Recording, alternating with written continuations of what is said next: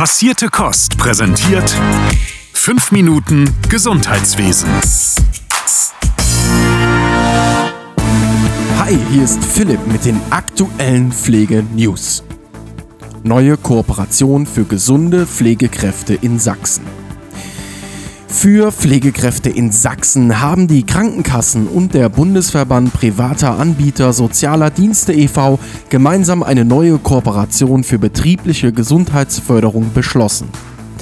Damit erhalten nun mehr als 800 Pflegeeinrichtungen im Freistaat Zugang zu konkreten Maßnahmen der Gesundheitsförderung, beginnend mit einer kostenfreien Erstberatung. Mit der Kooperation sollen Pflegekräfte unterstützt werden, ihren Beruf langfristig gesund auszuüben.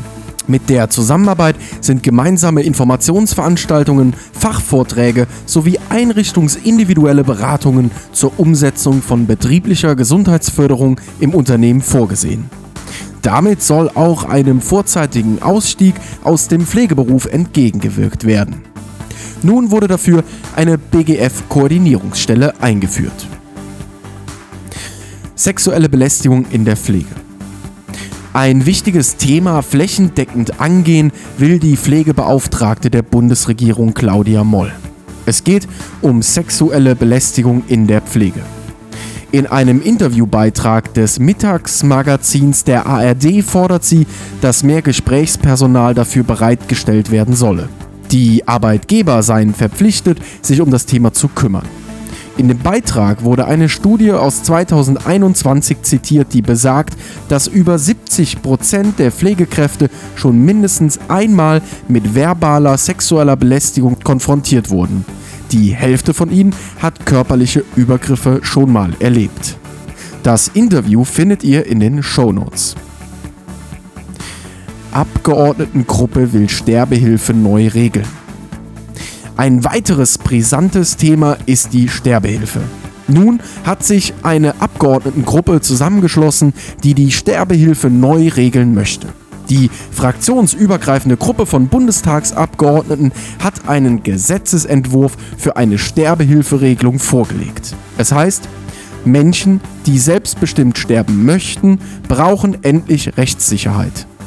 Sie würden bundesweit niedrigschwellige Beratungsangebote benötigen, ebenso wie transparente Möglichkeiten, Medikamente zur Selbsttötung zu erhalten.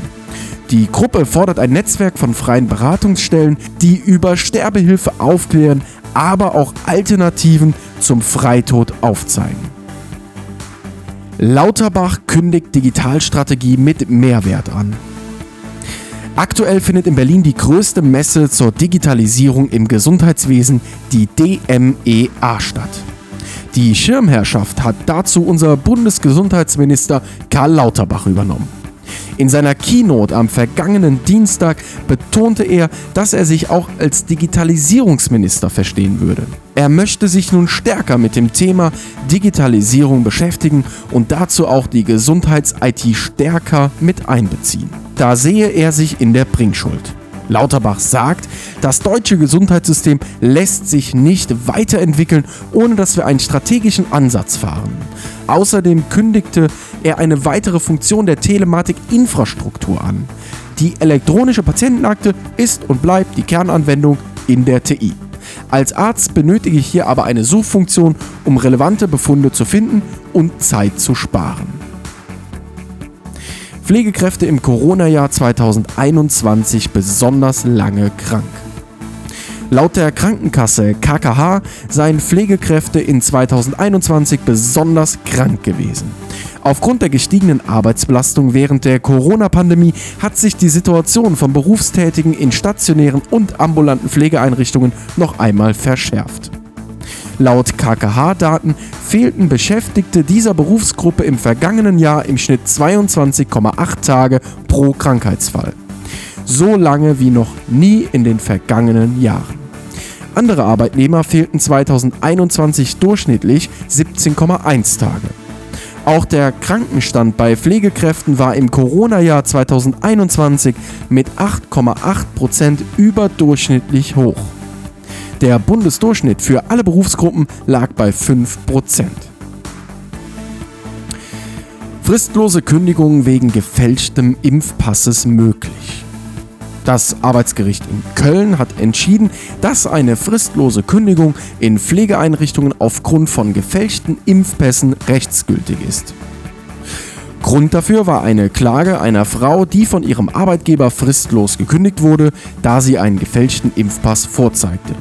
Die Kammer des Arbeitsgerichts Köln sieht die Kündigung durch einen erforderlichen wichtigen Grund gerechtfertigt. Gegen das Urteil kann noch Berufung zum Landesarbeitsgericht Köln eingelegt werden. Analyse. Größere Erfolgschancen in spezialisierten Krebszentren. Bei Krebsbehandlungen bestehen laut einer Analyse der Krankenkasse AOK in spezialisierten Zentren größere Erfolgsaussichten als in Kliniken ohne besondere Zertifizierung.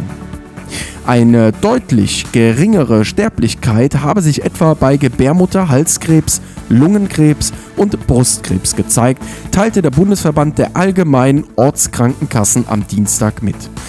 Ausgewertet wurden den Angaben zufolge für rund eine Million Behandlungsfälle von 2009 bis 2017 bundesweite Abrechnungsdaten von AOK-Versicherten sowie Daten der klinischen Krebsregister Regensburg, Dresden, Erfurt und Berlin-Brandenburg. Dabei zeigten die Ergebnisse, dass von einer Zentrumsbehandlung Patientinnen und Patienten mit früheren Tumorstadien stärker profitierten als Patientinnen und Patienten mit Tumoren in fortgeschrittenem Stadium. So, und das war's von mir. Bis nächste Woche. Bleibt frisch und gesund. Euer Philipp von Passierte Kost. Passierte Kost. Pflegethemen mundgerecht angereicht. Ein Podcast von Noventi Care.